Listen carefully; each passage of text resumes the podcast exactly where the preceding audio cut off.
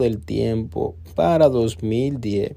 Su tema de corte social, Yo soy papá, acapara la atención de todo tipo de público. En general, su videoclip rompió récord de visitas en YouTube para ese entonces. En ese mismo año, Lápiz Consciente crea el grupo El Batallón. Bueno, en el año 2011 fue cuando realizó por primera vez su gira por Europa en donde tuvo varias presentaciones siendo uno de los más esperados en pisar el suelo europeo. Allá filma el video de la canción Yo no te quiero perder. Fue nominado a los Premios Juventud en el 2013 en la categoría Mejor Artista Urbano del Año, donde compartió con exponentes internacionales de la música urbana como Daddy Yankee, Wisin Yandel, Don Omar, Pitbull, entre otros.